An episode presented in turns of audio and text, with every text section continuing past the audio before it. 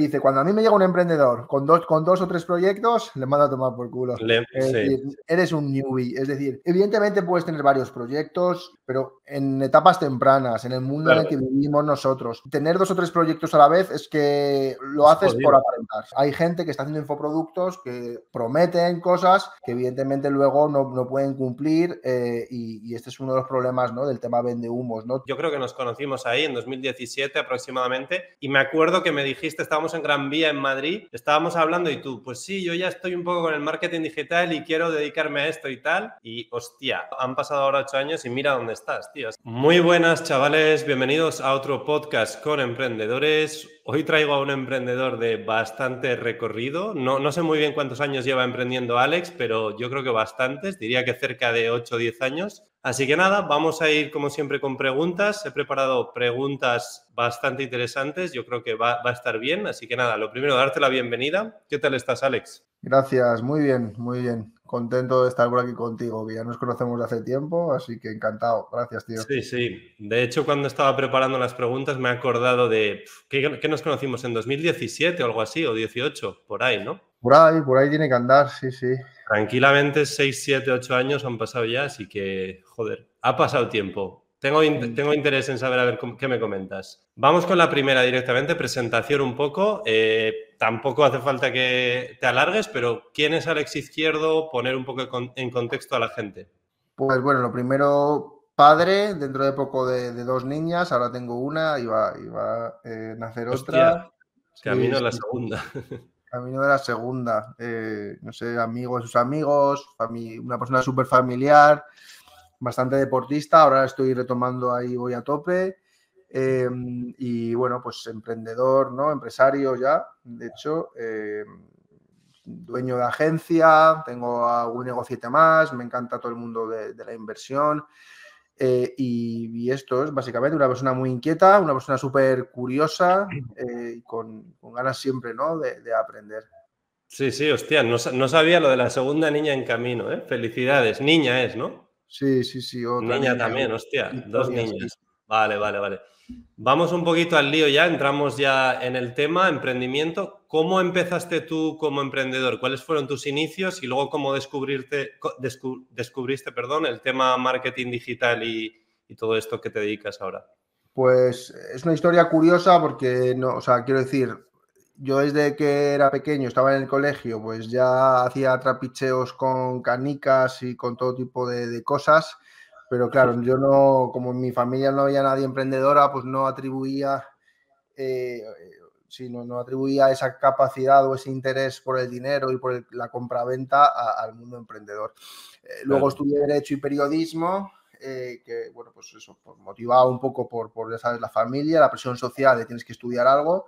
Eh, además, pues derecho sabemos todos que es eh, la carrera preferida de los que no sabemos qué estudiar ni nos conocemos a nosotros mismos.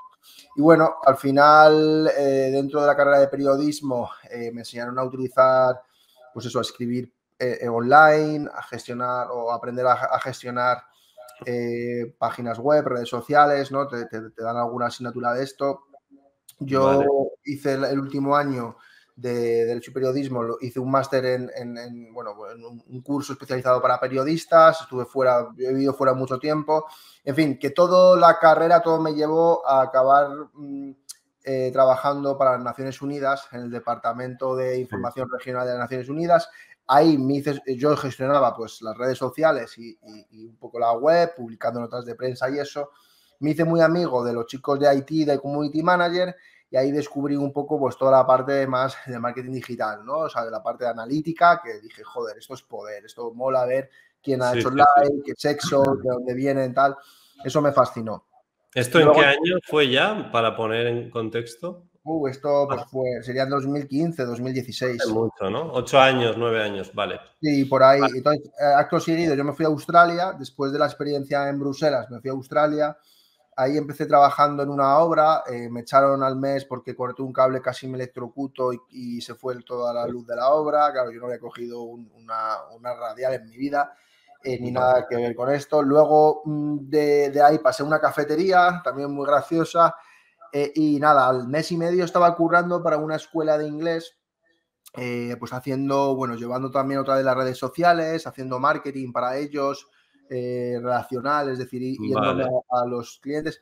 Y para yo tener ese trabajo, eh, me, me, obligaron a hacerme autónomo, ¿no? Y en Australia, como me imagino. ¿Cómo funciona allí? Claro, justamente lo que iba a decir, ¿no? Estaréis imaginando todos, ¿no? País anglosajón, pues igualito que en España, ¿no? Que si el 303, que si el 180, que si su puta madre, nada.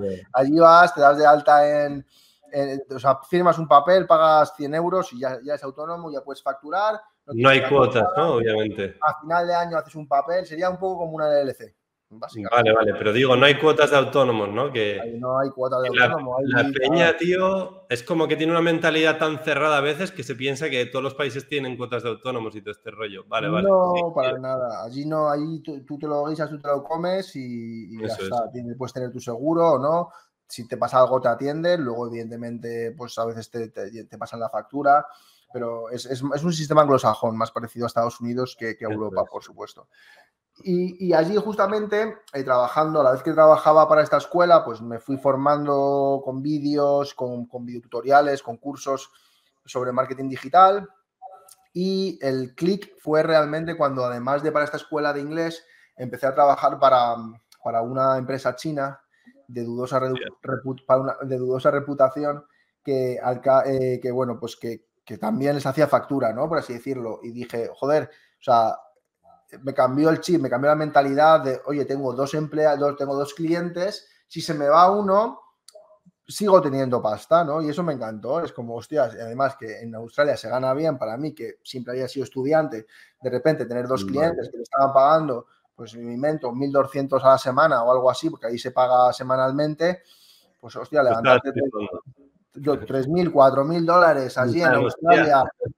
Es verdad que no viajé tanto como otra gente que va a Australia, pero dije, hostias, cómo mola esto em, de ser emprendedor, de tener la pasta pues diversificada, ¿no? Para, Una, persona de familia humilde y tal, pues, y, ahí fue, ahí me picó la víbora, me picó la víbora y, ya volví a España, luego estoy trabajando por cuenta ajena, pero luego ya fue un vaivén hasta en 2018 que ya fue, pum, me hago autónomo sí o sí, y desde, desde entonces hasta, hasta aquí. Hostia, pues eh, has contado cosas, ¿eh? has tocado bastantes palos y tal. O sea, yo creo que luego te volviste, si no me equivoco, a España y quizás 2016-17 y ahí yo, yo creo que nos conocimos ahí en 2017 aproximadamente y me acuerdo que me dijiste, estábamos en Gran Vía en Madrid, estábamos hablando y tú, pues sí, yo ya estoy un poco con el marketing digital y quiero dedicarme a esto y tal. Y hostia, ha pasado, han pasado ahora ocho años y mira dónde estás, tío. Has hecho un montón de cosas. Ocho ya, 2000, sí, bueno, sí, ocho. o sea, desde 2018, seis, seis años, ¿no? Yo diría seis. Pero yo creo que nos conocimos en 2017, cuando volviste de estos viajes y tal, y ahí ya te querías dedicar a marketing. Claro, ahí estaba justamente todavía en el autónomo. te conocí a ti casi antes de, de, mi primera factura. Como que sí, sí, sí, me acuerdo. En plan, voy a empezar a emprender ya seriamente tal marca personal, tal, sí. Sí, marca personal también. Vamos a hablar ahora bastantes cosas. ¿Qué le dirías a alguien que quiere empezar en el tema del marketing digital? Porque he apuntado aquí, hay varias opciones. O sea, tú, imagínate, te formas en marketing digital, un curso potente, varios meses, tal.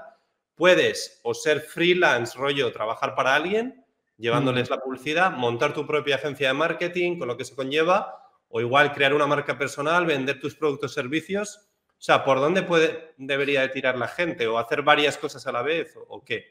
¿Qué opinas? está bien. Bueno, yo diría foco, siempre muy importante. Lo de varias cosas a la vez creo que no, no, no, da resultado. Eh, lo digo por experiencia, que te puede funcionar, pero vas a llegar más rápido y mejor si lo haces, si haces solo una. Luego, pues entender el marketing digital en general, ¿no? Entenderlo bien, formarte, yo creo que es una de las claves. Em, tener un mentor, ¿no? Tener mentores también muy importante y, luego mm, por dónde empezar. A ver, en cuanto a la marca personal versus marca corporativa, mi consejo siempre va a ser trabajar tu marca personal, siempre hagas lo que hagas. ¿Vale? Y creo que es la mejor manera y la forma más fácil de diferenciarte. Yo por eso empecé con la marca personal, porque eh, dije, hostias, o sea, montar una agencia de marketing, te pones a hacer un poco estudio de mercado y dices, hay 8.000 agencias de marketing con mucha más que tú, que es jaleo. En cambio, tú, Alex Izquierdo, pues eh, eres único, ¿no? Y, las personas contratan a personas, tú puedes aportar más confianza. y por tanto la marca personal va a ser para mí, bajo mi punto de vista, siempre lo más fácil de trabajar al principio. Además también, pues entender muy bien, o sea, encontrar un nicho que te guste, que, esté alineado con, tu Ikigai, ¿no? Con lo que te gusta hacer, con lo que te pueden pagar, con, tal, y, luego enfocarte muy bien y crear una propuesta única de valor que tenga, mm, o sea, que, tenga, pues eso, que sea única, ¿no? Y, ahí puedes poner el precio que quieras. Y de hecho, yo siempre, otra de las cosas es no compitas en precio, pon precio superior a la media del mercado. Te va a costar más captar clientes, pero los clientes que tendrán van a ser de mayor calidad trabaja con variables para poder escalar en, variable y no escalar en servicios ni en tiempo. En fin, hay muchos sitios por empezar, pero mm, creo que lo básico es formate, ten un mentor, empieza, que no te dé miedo empezar y ten muy claro esto, ¿no? Que mm, foco, ¿no? También, sí. Foco y nicho, ¿no? Y van unidos, ¿no? Es decir, vale. Es que ahora hay una pregunta que justo está relacionado un poco con el foco porque eh, lo he apuntado. Veo que a día de hoy tienes tres proyectos, por así decirlo. Eh, lo reclamamos, AIZ Agency, tu agencia de marketing, y Ads Academy, que es un poco como donde formación y mm. tal. Sí. Entonces, eh, si nos puedes explicar a qué se dedica cada proyecto y luego realmente en qué tienes el foco y cómo gestionas los tres proyectos a la vez, porque son bastantes mm. cosas. O sea, me imagino que no empezaste teniendo tres cosas y hasta arriba, sino poco a poco y tal. Bueno, empecé evidentemente dando servicios, que es lo más fácil de hacer y lo más fácil de vender. Es decir, si has mm. leído el libro de Piensa y hazte rico, ¿no? O, algo así, como se llama, el de Napoleon Hill. La manera que él explica de hacerse rico es vendiendo tus servicios, vendiendo tu conocimiento, tus servicios. Es, la, más fácil, la, manera más fácil de empezar. Tú tienes un conocimiento, y, lo vendes en forma de servicio. Porque si ¿Tú empezaste así o empezaste la, la agencia vino luego, no? A eso me refiero, claro. O sea, la agencia, eh, la agencia es una manera de escalar tu, tu, negocio de servicios. Sí, sí, sí. Tus servicios. O sea, realmente tú empiezas como freelance y luego pasas a agencia. ¿vale? Entonces, entonces eh, eh, así fue como empecé, porque es lo más fácil. La gente es más fácil entregar y vender un producto que ofreces tú personalmente. Eso es así con cualquier tipo de, servicio, no solo marketing digital. Entonces, yo empecé así, eh, luego empezó un poco el boom de los infoproductos, 2016, 17, 18. entonces ahí, por ejemplo, Adrián Sáez, que he visto que le has, que le has hecho invitado hace un par de semanas. sí. Eh, él me ofreció hacer el primer módulo para su eh, famoso curso de dropshipping y, nada, hice el módulo y bueno, dije, bueno, pues esto, ya que se lo he hecho a él, también lo vendo por mi cuenta y ahí fue donde hice el primer curso de Facebook Ads de 97 euros. Entonces ahí empezó un poco también la... ¿Eh? 18 por ahí, ¿no? Sí, por ahí, 2018. O 19 igual, sí, sí, sí. Sí, algo así, por ahí, por ahí andaría. Sí, esa época, lo que has dicho tú, la época infoproductos, Euge Oyer, ta, ta, ta, dropshipping, Bruno Sanders, Adrián Sáenz, no sé qué, ya me acuerdo yo bastante de esa época. Sí, luego Ha cambiado mucho el panorama pero joder. El panorama de los productos ha cambiado mucho, sí, sí. Y ahí, a ver, ahí nosotros solo veíamos una parte, porque en Brasil ya estaban haciendo mucho ruido. Lo que pasa es que ahora ya se ha convertido en un mercado mucho más globalizado, en un mercado donde, bueno, pues diferentes agentes, ¿no? De los que por supuesto podemos hablar, pues han, han, han, influido, en este, han, influido, en este, mercado de, una manera o de otra. Entonces, eh, ahí empezó también la parte de formación que he ido desarrollando siempre al unísono, por una cuestión de que creo que mm, a la hora de crear una agencia tienes que generar procesos, por ejemplo, o simplemente el hecho de reflexionar sobre lo que haces y grabarlo te ayuda a ser mejor en lo que eres. Entonces, para mí la parte académica, la parte formativa, al final es como un... Y sobre todo en ese momento en el que, digamos que la calidad, no, no, la calidad a nivel estético, de grabación y demás, no era tan importante, pues era relativamente fácil llevar al unísono un negocio o una rama de infoproductos a la vez que hacías el negocio de agencia. Entonces, han ido de la mano casi desde el principio los dos, los dos puntos, ¿vale? Eh, y las dos líneas de negocio. Y luego en 2020, 2021, surgió la idea con un antiguo compañero de universidad eh, de hacer, bueno, pues una plataforma que se llamaba Stop Revolving, eh, que era una plataforma en la que captábamos, o sea, yo captaba, captábamos clientes para que él los gestionase de gente afectada por las tarjetas revolving. En aquel entonces ya había algún despacho que estaba captando este tipo de procedimientos ¿vale? Em, pero nadie lo hacía por Facebook Ads. Es decir, yo creo que fui de los pioneros en hacer campañas de Facebook Ads para captar tarjetas revolving. Hoy en día hay un montón y ha habido un montón por diferentes cuestiones, ¿no? Y tenemos a Preico Jurídicos, que es un poco el más sonado, ¿no? Pero bueno, hay otros, eh, el reclamador reclama por mí, o sea, hay, un montón. Hmm. Hay un montón de bufetes que ya lo hacían incluso cuando yo empecé, cuidado, ¿eh? que yo lo que empecé es a utilizar Facebook Ads, que era como mi arma más potente, utilizarla para esto. Claro, o sea, tú metiste el tema marketing digital en ese sector. No, no, no, no el tema marketing digital, porque. me refiero eh, captar por Facebook Ads el tema este. Claro, eh, el resto de bufetes, que es lo que pasaba, que, captaban, pero captaban en search, captaban en Google. Eso es. claro, el problema, el problema de esto, a ver, que yo no aquí no quiero decir que yo haya sido el precursor, el pionero, ni, que, ni que haya conseguido nada eh, más allá de lo que materialmente se ha conseguido, pero sí que es verdad que cuando nosotros empezamos a hacer en campañas en Facebook Ads y teniendo en cuenta el tipo de red social que es, que es una red social de, interrupción, es decir, en el que la gente no te está buscando, pues lo que yo creo que hicimos de alguna manera elevar el nivel de conciencia de la gente que tenía tarjeta revolving y no sabían lo que era. Es decir, cuando empezamos, la peña no sabía lo que era una tarjeta revolving. Y la tarjeta revolving es algo que tiene más de 30 años. bueno, igual ahora tampoco lo saben, ¿eh? Defínelo un poco para que la gente se entere. Bueno, o sea, cuando, cuando, los bancos sacaron las tarjetas de crédito en los años 60 en Estados Unidos, eh, se dieron cuenta de, una, bueno, de una cosa. Es que tú puedes tener una tarjeta de crédito y puedes... Eh, hay dos tipos de personas. Los que pagan la tarjeta de crédito al final del mes que esos los llaman, no sé cómo los llaman, tienen un nombre en el sector bancario. Responsables.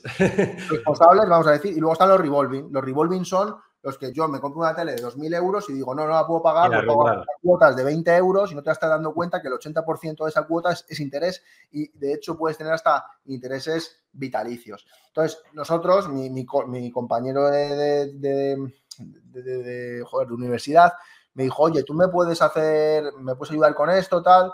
Y yo, pues sí, vamos a intentarlo. Y, además fue muy bien porque fue el primer, mm, fue el primer trato que tuve realmente con, un cliente eh, a porcentaje además potente a largo plazo. Y ese, ese fue un trato que me dio mucho, que me ha dado, que, me ha dado mucho beneficio durante, durante mucho tiempo. Y de hecho me siguen llegando todavía procedimientos que abrimos hace dos años, ¿vale? Los abogados cobran a dos años, a un año vista, a dos años vista. Bueno, el caso es que, claro, a la vez que hacíamos esto con mi colega, yo me di cuenta de que, oye, si yo estoy haciendo esto con mi colega y, estoy, estoy consiguiendo estos procedimientos a dos años vista, tengo que buscar una manera de poder rentabilizar esto ya. Entonces, ¿qué hicimos? Pues empezar a captar leads, abrimos otra línea, que otra empresa que en aquel entonces era una línea de negocio que se llamaba Lo Reclamamos y lo que hacíamos es empezar a captar leads con nuestra propia marca para pasar, ponerles en contacto a esa gente afectada, ponerle en contacto con abogados. Y comisionar, ¿no? Eso es. Bueno, no, no se puede, no se dice así, ¿vale? Porque no. ¿Cómo se dice? Eh, no se dice, es decir, yo con lo reclamamos ponemos en contacto a gente afectados con eh, los abogados, respetando ah respetando las, respetando las políticas de privacidad, por supuesto, se informa todo, todo es, todo es legal, pero digamos que nosotros somos unos intermediarios, ¿vale? En que a nosotros nos pagan por hacer un servicio y ya está, ¿sabes? Nosotros eh, eh, es, es, una cuestión legal, ¿vale? No, no son comisiones porque no, no, se puede comisionar en el mundo de la abogacía, simplemente es un servicio y ya está, y es así. Vale. Entonces, eh, mm, dime, dime. No, las tres líneas de negocio, que, me has preguntado por las tres líneas de negocio. y, voy al tema, si quieres, me salto los dos, tres pasos. y esto creo que va a ser bastante mm, importante, ¿no? Decirlo, o por lo menos es mi aportación de hoy a, tus, a tu audiencia. Dejaros de gilipolleces y concentraros en una cosa, ¿vale? vale, vale, vale. Es que hay una pregunta de esto, Alex. Si quieres te la hago ya porque, bueno, la puedo adelantar. Básicamente, eh, ¿cómo gestionas estos tres proyectos sin que te pete la cabeza? Porque hay emprendedores que ya les cuesta montar un proyecto y un negocio online y eh, como para poder vivir de ello, o sea, sacarte un sueldo y no mm. morir en el intento. ¿Tú realmente cómo, o sea, cómo lo haces para que no te pete la cabeza o lo tienes delegado y estás en, una o dos cosas solo y no estás a, mil? Lo tengo delegado. O sea, yo, yo, siempre he creído mucho en delegar. He trabajado mucho la mentalidad en ese sentido, aceptar el, error, crear procesos. Es decir, yo tengo todo delegado. Vale, vale, claro. A eso iba. O sea, tienes un montón de ayuda pero y Pero que igual es, es, igual es una, es una mentira. Es decir, si yo estoy escuchando mucho a Alex Ormozzi eh, y tú también lo escuchas, ¿no? Pues él dice en el podcast, eh, cuando me llega un, em, él dice, ¿no? Cuando me llega un emprendedor que quiere que, que entre en su empresa a ayudarle para, ya sabes, que él, simplemente en acquisitions.com, ¿no? Acquisition.com, y lo que hace es coge empresas que están en 2, 3 millones de facturación, los lleva a 30 a cambio de un equity, las vende y se queda el dinero. Claro, él dice, cuando a mí me llega un emprendedor con dos, con dos o tres proyectos, le mando a tomar por culo. eres un newbie, es decir, evidentemente puedes tener varios proyectos y, y, cuando ya tienes una inercia en el proyecto, ya es que directamente tú no haces nada en ese proyecto, ¿no? Pero en etapas tempranas, en el mundo en el que vivimos nosotros, tener dos o tres proyectos a la vez es que lo haces por aparentar, lo haces por aparentar y ya está. Muy jodido, es que te iba a decir, en plan, en las etapas primeras cuesta ya levantarlo, luego dices que va medio solo, pero bueno, es relativo, te ha costado, pero yo creo que en una etapa inicial, ese primer año, segundo año, tercer año emprendiendo, empezar dos, tres, cuatro cosas a la vez es una ida de olla que no, que no es, no es muy viable para mucha gente. No va bien, es decir, las tres líneas de, las tres líneas de, negocio son rentables. La mm. academia quizás sea menos, pero porque hay mucha inversión en publicidad y porque tiene otra, siempre ha tenido otra, he tenido otra mentalidad respecto a eso que he cambiado. Pero, pero en cualquier caso, es decir, yo estoy contento con las tres y, creo que hay mérito detrás, tanto del equipo como, como mío. Pero si yo me hubiese centrado solo en la agencia, por ejemplo, eh, estaría, la agencia iría mejor. Y, eso es una verdad, y eso es una realidad que, que, nadie, puede negar. Entonces yo me he estado mintiendo y creo que todo el mundo, los, el, 80-90% de, de emprendedores y empresarios que se mm. ponen en su LinkedIn tal, CEO de tal, no sé qué, no sé cuántas, se están engañando bajo el pretexto de no, yo es que me gusta el cambio, como me decía yo a mí mismo, me gusta cambiar, no me gusta aburrirme. Eso es todo eso puede ser, es verdad, ¿eh? puede ser un engaño. Lo de me gusta lanzar muchas cosas a la vez, ya, pero si tienes una que rula bien, puedes escalarla a niveles altísimos, ¿no? Al final.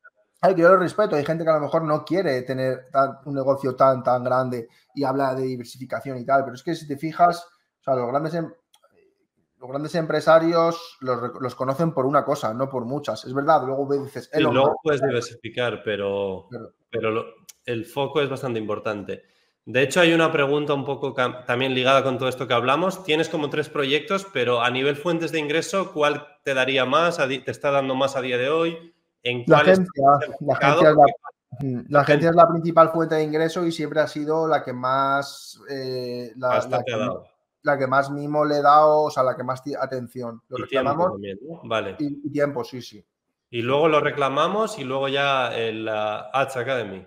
Sí, Principalmente es así, sí, sí. Eh, lo reclamamos, lo que pasa que también decir que yo siempre he intentado hacer lo contrario que en la agencia, es decir, siempre ha sido el reto de que sea lo más simple posible, que funcione con el menor personal, la operativa sea la más sencilla. Entonces ha sido como un juego bonito de, oye, tengo la agencia que me consume muchos recursos, que estoy entregando un servicio eh, casi eh, súper personalizado, un servicio boutique, y nos reclamamos esto lo contrario. Quiero hacerlo para que tener el máximo número de clientes con el menor número de personas. Y de hecho somos dos personas. O sea, somos Jaime está full time, Luciano está full time, eh, Tony está a media jornada y yo que hago de asesor consultor de marketing y ya está. Así que realmente hay dos personas y media y, estamos, bueno, pues eh, casi rozando los 300.000 euros, así que estoy contento. No, no, y sobre todo que si no le dedicas mucho tiempo al final, también es que está muy bien que lo que te genere, bienvenido sea. O sea, está de puta madre. Por cierto, un saludo a Jaime, que estoy quedando bastante con él y bueno, ya sé que estáis currando juntos y demás. Vamos con la siguiente pregunta, Alex. Cambiando un poquito de tema, eh, tendencias así a nivel marketing digital o marketing orgánico también de creación de contenido y tal, como puede ser esto. ¿Cómo ves el panorama para 2024? Porque hay como muchas cosas, ¿no? TikTok, Reels, eh, luego está el tema podcast más long form content, no sé, YouTube, tal. ¿Qué ves tú que puede funcionar o que sea interesante para alguien? O sea, porque funciona, funciona todo, pero ¿en qué te hay que centrarse? Yo es que estoy muy, estoy en, plan muy hate de, lo que está, del, contenido de las redes sociales, porque lo que veo, ¿no? Principalmente en Instagram. Ahora estoy en LinkedIn publicando alguna cosilla más y veo que es una red mucho más amable y más honesta y más profesional, ¿no?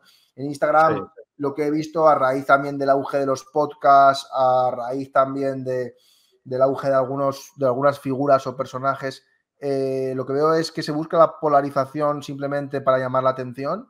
Entonces se busca una polarización forzada, se buscan unos debates completamente insulsos, niños, que, no llevan a nada y, las figuras, eh, hay muchas figuras que están buscando la atención o acaparando la atención, eh, o sea, trabajando esto, ¿no? Entonces, claro, yo me meto, si, si Instagram fuese un mundo en el que tú pudieses entrar a vivir, no me gustaría vivir en él y tampoco me gustaría que mis hijos viviesen en él. Vale, vale. Estás, un poco hasta la polla, si se puede decir, del tema. No, porque no, porque decir hasta la polla sería como que a mí me afecta en algo. Y no, digo que no estás como muy de acuerdo con eh, este tipo de prácticas de, no sé, contenido, lo que dices tú, a ver, a decir cualquier burrada para viralizar y luego con eso vender no sé qué. Claro, eso es. Es un poco como está ahora, ¿no? Es como Internet 2024 es en plan es el, sálvame del, eh, eh, y el, mundo, lo, que pasa es que Internet quizás siempre ha sido así en algunos aspectos, pero ahora el mundo del emprendimiento y los negocios se está convirtiendo en el sálvame de los negocios, ¿no? En el que tú tienes a gente que utiliza eh, personajes que vienen aquí a hablar o ellos mismos se, person, se, o sea, se convierten ellos mismos en personajes para, para, para llamar la atención y acaparar la atención, ¿no? Por esa máxima de que se dice que hoy en día estamos en la guerra de la atención entonces, entonces parece que todo vale, ¿no? O, sea, claro, claro, entiendo lo que dices. ¿eh? O el yo contra nosotros se convierte en, no, es que vosotros sois, pues yo qué sé, por decirlo del yado, ¿no? Que sois panzas y yo soy tal, y, desprecio al otro, eh, el yo contra nosotros. Es como lo mismo que están haciendo los políticos, ¿no? De buscar la polarización, ahora lo están usando los emprendedores para llamar la atención que sus marcas vendan mal. Estoy de acuerdo, ¿eh? Estoy de acuerdo que eso no, no mola, tío, porque al final una cosa, o sea, es como que buscas un personaje que no es tan natural quizás mm. y le metes el rollo ese, lo que dices tú ya, o sea, insultar a la peña para captar su atención y que con eso y luego el que lo hace bien, el que lo hace bien, eh, veo que creo que sinceramente poca gente es rentable. Es decir, yo que he estado creando contenido y veo la gente que está creando contenido y que se esfuerza un montón y hace guiones y se pone prompters. Eso no vende, ¿no? Y edita. Eh, ya no es que venda, sino que te quita un montón de tiempo, brother. Y la gente que lees los, los likes y los comentarios y somos entre nosotros mismos los que nos hacemos likes y comentarios simplemente por ¿sabes? Y es como, a ver, nos estáis dando cuenta que tu vídeo lo han visto, mm, vale, a lo mejor, eh, que, me da igual porque dos clientes potenciales que lo vean, está bien, a lo mejor lo rentabilizas por ahí. Eh, y está bien generar audiencias. Al final yo me alimento de eso. O sea, quiero decir, yo eh, cuando tengo un emprendedor o un cliente que viene con audiencias, funciona mucho mejor. Y, y es bueno, ¿no? Pero hay gente vendiendo, por ejemplo, para servicios no tiene ningún sentido que estés creando contenido. Vídeos que te llevan horas y, lo, comentan tres, tres, tres Yo veo mucha gente que dedica mucho tiempo a esto y, estás contribuyendo. Entonces, estoy en ese punto, ¿no? De, oye, volveré a hacer ¿eh? Sí, puede que sí.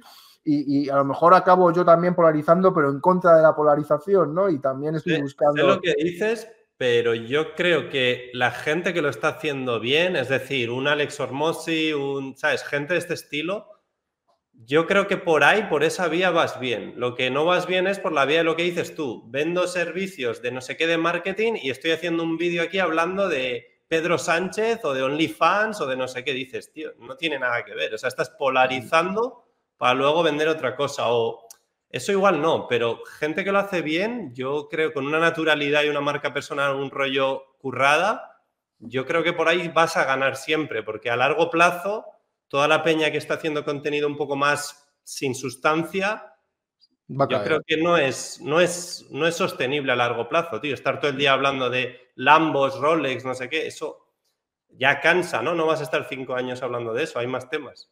Ya, pues sí, no lo sé, no lo sé. yo eh, creo, ¿eh? no sé. Yo, me gustaría adelantar cinco años y ver a ver después de cinco años quién sigue en el mercado, quién sigue comentando y quién no, porque esto ha pasado, Alex.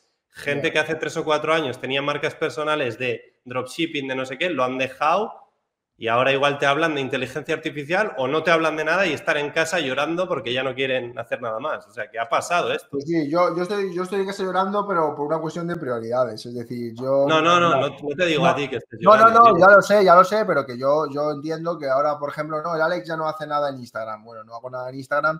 Porque pero tienes tengo cosas, otras, tío. Tengo otras cosas que hacer y a mí mi negocio analiza si es verdad que la marca personal me ha traído clientes de, academia, me ha traído clientes de agencia, me ha ayudado a ser reconocido tal, pero a día de hoy tengo muchas cosas que hacer y tengo poco tiempo. Entonces, no, no, pero la cosa es que tú trabajas, tienes tu agencia, tienes tu tal. Yo te hablo de gente que igual se dedicaba a X cosa y que ahora no hace nada, o sea, no trabaja, no hace marca personal, no hace nada y le ha entrado una bajona. Por eso te digo que no es tan sostenible lo de polarizar hacer burradas y luego seguir así 10 o 15 años. Pues, pues sí, no lo sé. A mí ya te digo que es que me. No sé. ¿eh? Tú lo has dicho, que, me, da un poco igual. O sea, me, da rabia, pero al mismo tiempo estoy a otra Te tiene que dar igual al final. O sea, no sé. Yo creo que tiene más valor de lo que piensas el hacer contenido más más de valor, más natural, porque al final la gente se acuerda de ti, ¿sabes? O sea, sí, puede ser, puede ser, no te digo, no te digo que no. Y, y, ya te digo que no es que lo diga que no lo voy a volver a hacer, pero como también veo que es poco agradecido en el sentido de Pero eso también es, sí, sí. ¿sabes? Pero vamos, que yo te animo a darle caña porque seguro que cualquier cosa que saques lo vas a hacer con una intención buena. O sea, que no tiene...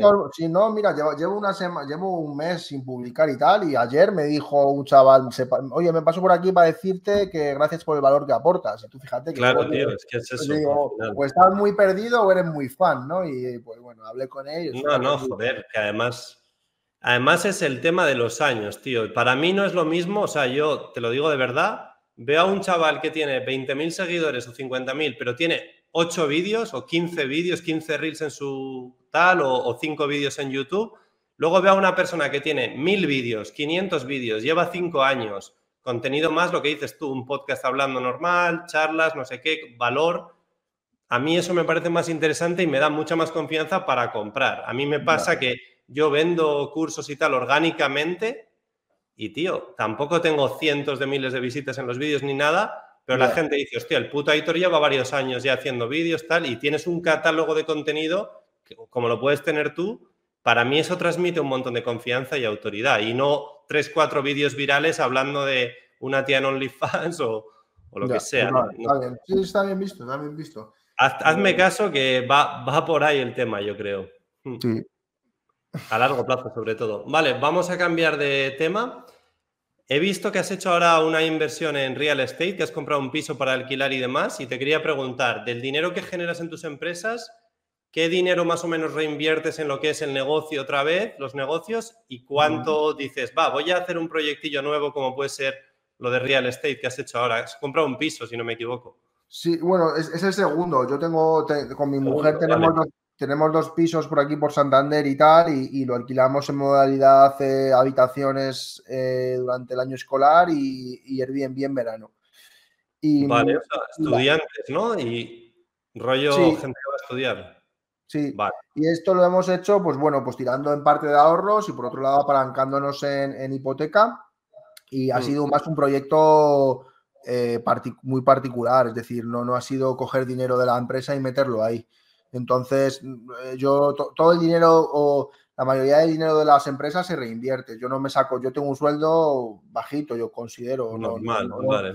O no muy alto de las empresas. Entonces, no, no, he hecho nada en particular, ningún movimiento de este tipo. O sea, ha sido más, pues, algo particular con mi mujer que tiene un perfil de inversión conservadora y por eso hemos hecho esto. Yo, aparte, pues tengo acciones o tengo un poco de cripto o tal, voy picoteando por ahí porque me mola el tema, pero, pero vamos. Me mola, ¿no? O sea, más un poquito como poco a poco, no súper estructurado ni nada, ¿no? Bueno, hay una estructura, hay una estructura, sí, hay, o sea, siempre hay estructura, ¿no? Eh, a nivel de porcentajes y tal, pues vas haciéndote, ¿no? Pues tú inviertes, pues a ver, lo ideal es ahorrar el 30% de, de... ¿Pero ahorras de tu sueldo o cómo? Sí, sí, del sueldo, claro. Vale, vale, vale, vale, vale, perfecto. Eh, siguiente pregunta. ¿Qué consejos le darías a alguien que quiere ser emprendedor online o dedicarse a, bueno, ganar dinero por internet? No tiene por qué ser marca personal, puede ser agencia de marketing o lo que sea, otra cosa. Bueno, está bien porque se une un poco a lo que me has preguntado antes. Y una cosa muy importante que, yo creo que, es clave y es, eh, yo soy una persona de fundamentales y considero que los fundamentales, los básicos, los fundamentos de las cosas, es lo más importante. Entonces tú ves ahí fuera que de repente aparece la última tendencia en eh, hacer el pino con ChatGPT o hacer lanzamientos con stories de Instagram.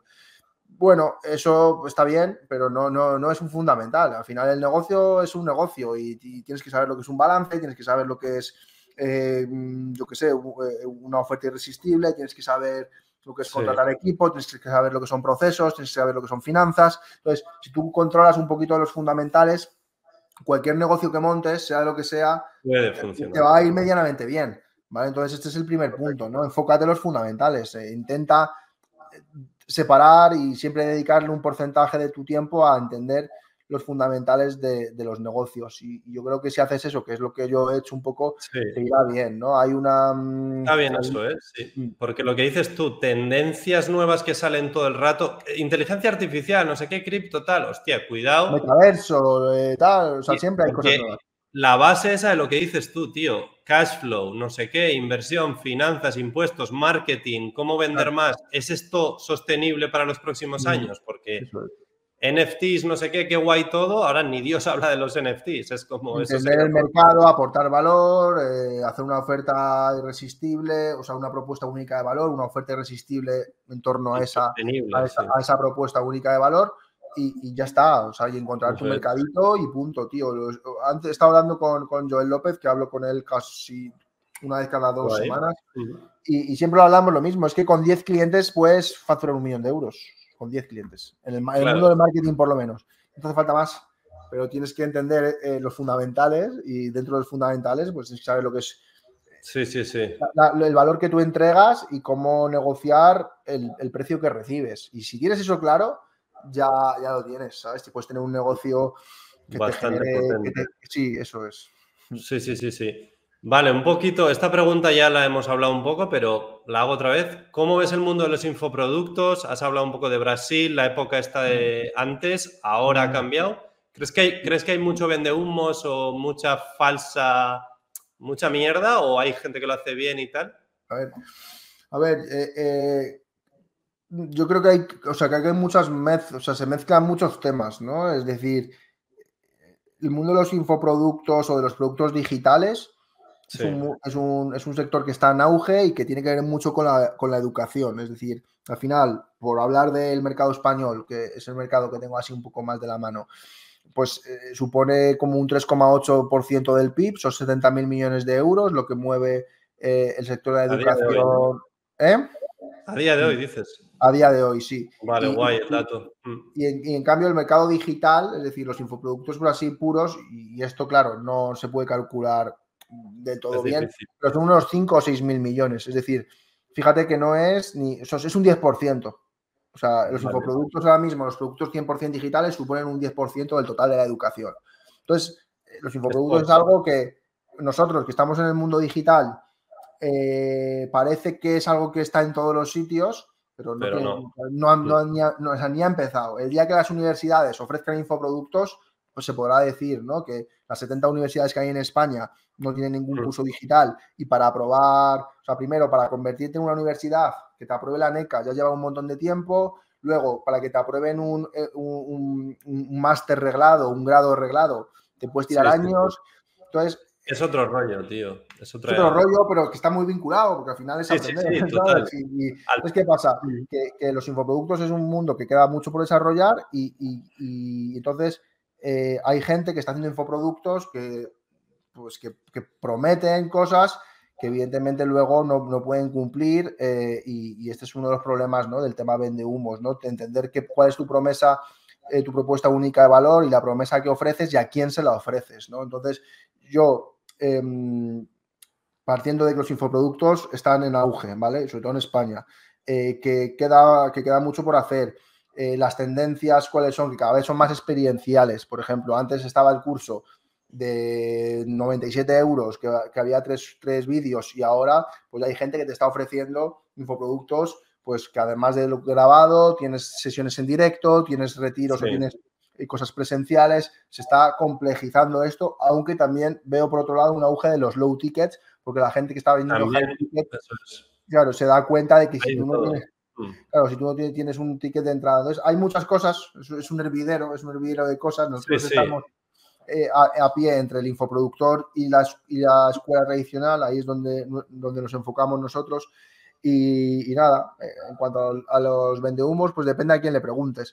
Eh, yo creo que el, para quien le interese o si puede servir de algo, tanto a los que creamos infoproductos como a los que los compramos, lo que tienes que tener claro es el filtro. Yo puedo prometer que vas a estar facturando 10.000 euros al mes en seis meses. Te lo puedo prometer si lo he conseguido, pero hay que ver quién puede entrar aquí. O sea, si tú dices que cojo a cualquier persona que hay en España de entre 20 y 30 años y le puedo enseñar una profesión y hacer que esté facturando 10.000 euros al mes, eso es mentira, porque no todo el mundo es igual. si yo cojo, claro, si yo cojo y digo, no, pues gente que acabe de terminar la carrera de economía, que haya hecho esto, o sea, mi cliente ideal es un cliente ideal concreto, o empresas que estén facturando entre tanto, que tengan, ¿sabes? O sea, si tú, tu cliente ideal lo trabajas y tú has conseguido un caso de éxito para ese cliente ideal, la promesa de los 10.000 al mes, que es la más típica de todas, tiene sentido. La puta cifra, tío, me mata, sí, sí. Claro, y me lo que no tiene sentido, tío. No, o sea, no tiene sentido la promesa en sí porque ¿qué porcentaje de la población gana más de 3.000 euros o más de 5? Nadie, o sea, ¿qué porcentaje? Un 1% o menos. Entonces, estás haciendo una promesa que, no sé, directamente no se sostiene. Una cosa es que un pequeño porcentaje de tus alumnos llegue a eso, pero hacer la promesa y garantizarlo no tiene sentido. efectivamente, efectivamente. No sé, a mí, ¿eh? me, parece. Pero bueno. Tiene poco. Eh, está bien lo que dices. Está bien lo que has dicho. O sea, pues va a haber gente. Hay muchas, muchas variables ahora, lo que has dicho tú. Eventos presenciales, low ticket, en fin. Es un mundo tocho. Yo creo que lo que dices tú está en auge y sigue siendo interesante. La gente que lo haga bien va a seguir vendiendo, tal. Los que lo hagan mal, pues igual venden, pero a largo plazo para mm. mí no va a ser sostenible. O sea que no pasa nada, tío. Todo el mundo, o sea, el tiempo pondrá a todos los mercados en su, en su sitio y ya está. Sí, sí, sí. ¿Cuál es tu plan para 2024, Alex? ¿Seguir con estos tres proyectos? ¿Añadir algo más? ¿Modificar algo? No, al revés. Yo en 2024, teniendo en cuenta que voy a ser padre ahora otra vez, me he quitado cosas. Eh, yo antes era CEO, lo reclamamos, se lo he pasado a Jaime, a mi socio. Eh, entonces estoy como asesor eh, la academia, pues a mí, la que era, bueno, pues mi mano derecha durante todo 2023, Sala Braza, desde aquí un fuerte abrazo. Igual, mm, hemos, hemos acordado una sociedad para yo vincularme en, toda la parte más operativa. Voy a seguir estando, pues, dando, dando sesiones o ayudando en lo que sea. Y mi foco va a ser agencia. Mi foco va a ser agencia y, bueno, pues llevar a, la agencia. Mm, a una valoración importante de aquí a cinco años. Es un poco el objetivo a cinco años. y en 2024 es quitarme todo lo que, pues eso, quitarme cosas, eh, poner mucho foco, dejarme de gilipolleces y, dedicarme a lo que me dedico, que es obsesionarme, con los, obsesionarme con, los, con los resultados de mis clientes. Hicimos la semana pasada la apertura, por ejemplo, una membresía, 173.000 euros. En diciembre hemos hecho un lanzamiento de una infoproductora que en todo el mundo hemos facturado 1.600.000 euros. Eh, ahora vamos, eh, hemos hecho, acabamos de terminar un, lanzamiento en el que hemos invertido 40.000 euros a través de un congreso digital. Tenemos varios embudos de A full, vamos. Pero me ha gustado lo de reducir ciertas cosas, reducir eh, tiempo tal y dedicarte foco a lo que quieres y mm. tal. Y luego, bueno, pues también la familia y obviamente vas a ser padre otra vez. O sea, mm. sacar tiempo para todo, en definitiva. Siguiente pregunta, quedan ya dos o tres solo. ¿Cómo operas a nivel empresarial tú? ¿Qué tienes? Porque tienes socios, empleados mm. o freelance, ¿cómo pagas a esta gente tal? ¿Cuánta gente tienes en la estructura más o menos? Esto varía, esto varía porque ahora estoy sufriendo un montón con el tema de equipo, estoy sufriendo mucho. Eh, cuesta, para bien, cuesta, cuesta. El equipo creo que es una, es una variable importante, o sea, complicada porque trabajas con trabajas con, con, personas y las personas, pues todos tienen sus objetivos, todos tienen sus, miedos, problemas, mm, sueños, y, esto es mm. lo que tienes que intentar tú un poco enfocar ¿no? y crear además una cultura, porque todas las empresas tienen un alma, tienen una personalidad que se compone del conjunto de personalidades y almas que están dentro de la empresa, ¿no? Entonces, claro, eh, gestionar esto es complicadillo. Eh, tengo, que decirlo, yo este año pues he sufrido bastante eh, con esto, pero, pero está bien, es decir, yo creo que forma parte del camino y me lo tomo con, mucha filosofía o intento, aunque te puedo asegurar que me quita el sueño alguna noche que otra. Yo he, estado trabajando siempre con freelance, sobre todo siendo autónomo, pues contrataba a otros autónomos. Eh, este año, el año pasado ya nos eh, hicimos una contratación que salió mal. He tenido mi primera sesión de conciliación en el, organismo de conciliación, otro paso más, otro hito, ¿no? Doloroso, pero necesario. Y ahora estoy en el proceso también de, bueno, pues de contratar a, gente y a contratar a alguna persona interna en el equipo. Entonces estamos, estamos en esas, ¿no? Eh, em, Complicado, ¿no? Por lo que veo, tío. O sea, mucho challenge, mucho desafío y, tío, es lo que hay. O sea, fácil no es. Fácil no es, fácil no es, pero es así. Tenemos dos SLs, eh, una con socio, otra estoy yo solo, de administrador único. Eh, y luego, pues eso, freelance y, ahora, pues pensando en, hacer alguna contratación y tal. Vale, perfecto. ¿Qué tal la vida en Santander? Porque cuando nos conocimos estabas en Madrid, tuviste una mm. época que te fuiste a Canarias, ahora estás en Santander. ¿Cuáles han sido tus experiencias y qué tal estás ahora en Santander? Bien, muy contento. Sigo domiciliado en Canarias y sigo yendo, pero em, estoy aquí y ya sí, pronto me domiciliaré aquí. Y nada, muy contento, se come de puta madre, naturaleza. Sí, yo me quedo. Quedas a medio largo plazo, ¿no? Perfecto. ¿Qué tal la conciliación de todo esto que me comentas de emprender mil mm. movidas con la familia, tu mujer, tu niña, tu segunda que viene ahora? Bien, guay. A ver, tengo suerte porque el año pasado ha habido momentos más complicados. Tengo suerte porque tengo un equipazo que me apoya en todo y, la verdad es que el negocio funciona aunque yo no esté. Eso es importante. Aunque yo proactivamente muchas veces me gusta estar e intento estar porque creo que es necesario y que ayuda. Pero el equipazo pues me, ha facilitado durante este tiempo poder, poder dedicarle el tiempo que, quiera. Entonces, por ahí bien, mi mujer también, pues gracias a Dios, tiene la facilidad de poder estar más con la niña o de organizarnos bien. Para mí es fácil, o sea, la conciliación no, no es un problema. Yo soy una persona además que me encanta levantarme tempranito, yo me levanto a las 5 o a las 4 y... Eso me ha recordado a Yados, ¿eh? me levanto a las 5. Ya, bueno, pero antes que Yados estaba el club de las 5, ¿no? Y sí, sí, hago deporte, no me pongo a hacer burpees, como diría él, pero...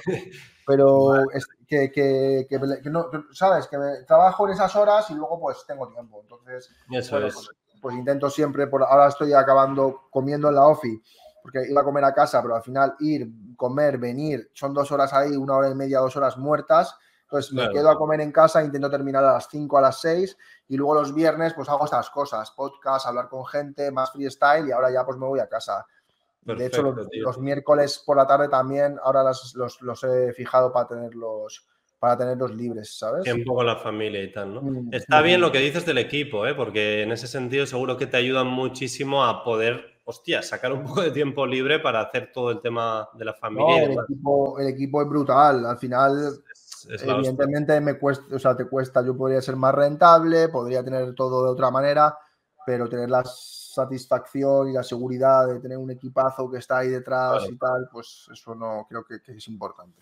Perfecto. ¿Cómo ves el tema en España a nivel impuestos, situación política y tal? Tampoco sin entrar mucho en, detalle, pero ¿cómo ves el panorama? Pues bueno, o sea, creo que hay claros oscuros como en todo. Vivimos en un país que hay bastante seguridad a pesar de lo que a veces nos, quieren decir, ¿no? Y a pesar de las cosas estas que son como muy sonadas, ¿no? De, ahora que si violaciones o tal, o, problemas, pero creo que en España en el 95% de los casos, sitios, lugares... Se vive bien. Se vive bien, se vive tranquilo y tal. Creo que hay una sanidad y una educación, pero que al final suponen, vamos a decir, el 30% del presu o el 40%.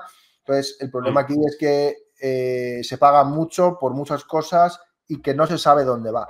Porque si tú te, si tú te vas a una socialdemocracia, pues como Noruega eh, que siempre se pone, ¿no? Que tienen sus problemas, cuidado, pero Noruega, Finlandia, eh, Suecia y tal, se pagan más impuesto que aquí, pero claro, todo funciona. Es decir, allí los chavales con 18 años tienes tu universidad, tienes todo pagado, eh, yo qué sé, te da la sensación de que todo funciona mejor a nivel administrativo, los políticos son mucho más honrados. Entonces aquí me da la impresión de que se gasta mucho dinero en muchas gilipolleces. Entonces, que, realmente a lo mejor luego no suponen tanto porcentaje, pero como no, no, se, no se, como no se argumenta, no se entiende, pues da, da, mucha rabia. Y luego es que por todo tienes miedo de, estar haciéndolo mal. Entonces es más difícil. Eh, hay un montón de normas, hay un montón de, de, cosas. Entonces ya no es simplemente que tengas que cumplir las normas, sino que además le añades el miedo a cagarla, ¿no? Que por lo menos si te dejas hacer libremente y luego si la cagas, viene Paco con las rebajas, pero es que aquí es como tienes que tener abogados, tienes que tener un montón de cosas para cumplir las normas y además nunca estás 100% seguro de cumplirlas. Y eso es una mierda. Por ejemplo, en Estados Unidos tienes un sistema que es, oye, aquí no hay normas, haces lo que quieras y si la cagas ya vendremos a por ti, ¿vale? Está bien. Y, lo contrario sería, oye, te dejamos o te indicamos las pautas exactas que tienes que cumplir, que mm. tienes que hacer para cumplir las normas y puedes dormir tranquilo. Pero nosotros tenemos lo peor de las dos cosas. Es decir, un montón de normas. Pagas gestor, pagas abogado, pagas eh, por cada trámite, pagas por todo. Tienes que hacerlo todo súper legal. lo haces todo bien. Sí, sí. Piensas que lo haces todo bien. Que vienen a por ti. O sea, entonces es un poco... Pues, sí, a ver, también es verdad que hay que valorar porque cualquier persona si viajas te das cuenta que en España se vive muy bien y hay cosas muy buenas, pero yo así por añadir algo a lo que has dicho, sí que veo que el problema de se fomenta mucho el pues ser funcionario, trabajar para alguien, no sé qué, pero esto ya de emprender y tal es como, no, esto no se fomenta, entonces nos puede dar problemas a medio o largo plazo, o sea, no sé cómo va a terminar España, la verdad que ni idea, pero no pinta bien, ese es el tema y es que al final la gente. Estados Unidos funciona mejor para otros temas, pero bueno, también tiene sus movidas, tío, en Noruega, en Escandinavia, etcétera. Entonces es como una balanza. Lo que pasa que, claro, si quieres crecer mucho y hacer muchas cosas, quizás España no sea lo más adecuado. En cambio, si quieres ser funcionario, pues igual vives de puta madre aquí, ¿sabes?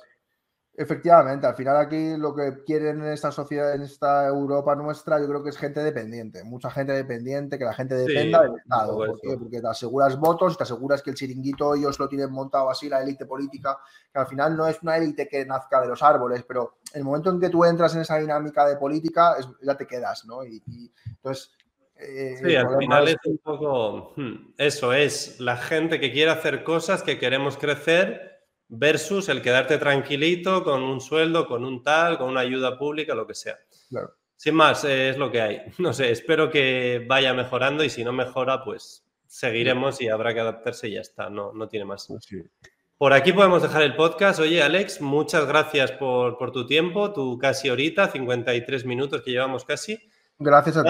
Eh, agradecerte tu tiempo. Los que estáis viendo el podcast, dejaos un like. Voy a dejar el canal de Alex Izquierdo por aquí abajo, su Instagram, su canal de YouTube, que he visto que lo has abierto hace poco. Y bueno, pero bueno, simplemente para subir el podcast, ¿eh? no, no hay nada. Pero bueno, dejo tu web también con toda tu información y tu Instagram. Y nada, muchas gracias otra vez y nos vemos en el próximo. Venga, crack, chao, chao. Adiós, adiós.